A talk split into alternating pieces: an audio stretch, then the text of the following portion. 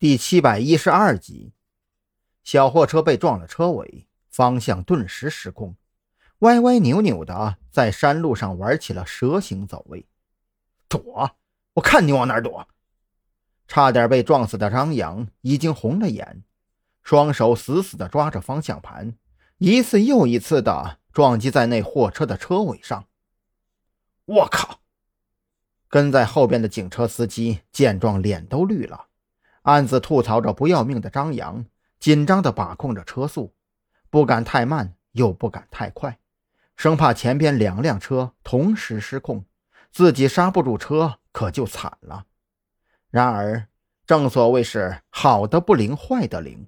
这位刑警最担心的事情还是发生了。张扬再次驾车撞在那辆货车车尾的时候，只听到一声脆响，发动机舱里好像断掉了什么东西，车子猛然一震之后，方向盘就失去了对方向的控制。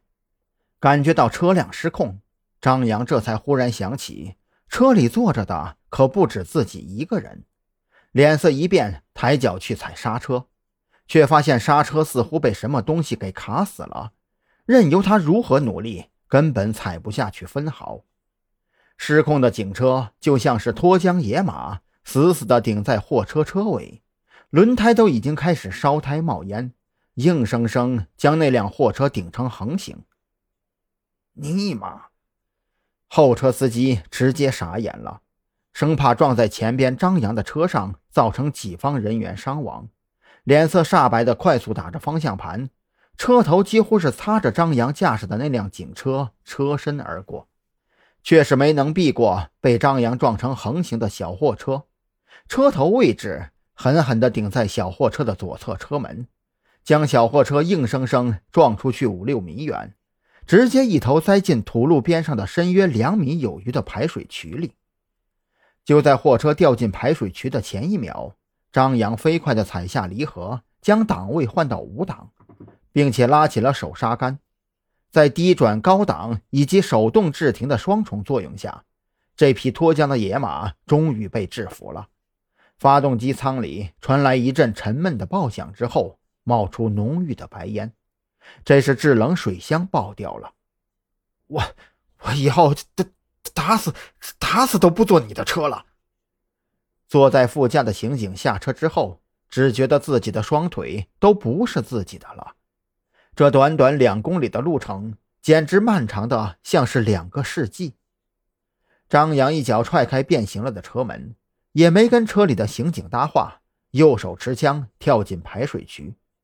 透过货车驾驶位车窗的玻璃，张扬看到里面满脸鲜血、已经昏迷不醒的司机，正是那位杨老板。哼，这就是撞我的下场。张扬冷笑着，反手几下，用枪柄砸碎车窗玻璃，探手从里边打开车门，将昏迷的杨老板从车里拖了出来，扔在路边。完事之后，还不解恨的又对着他的屁股踹了两脚。别呀，万一踢死了，你还得担责任呢。一名刑警赶忙拉住张扬。眼瞅着地上那人血乎乎的，别提多瘆人了，再踹上几脚，还真有可能直接嗝屁。张扬不解气的扭头啐了一口，这才掏出手机给孔森打了个电话，告诉他人已经抓住了，但是车坏了，让他再调几辆车来，顺便让救护车一起过来。听到“救护车”三个字，孔森心里没来由的一抽。打完电话之后，一路小跑赶往现场。等他气喘吁吁地赶到现场，看到张扬和那五个刑警全都完完整整的站在那儿，当即松了一口气。可就当他想要开口问询情况的时候，这才发现那两辆警车以及沟里那辆货车的惨状，差点怀疑这里不是龙脊山，而是叙利亚。老弟。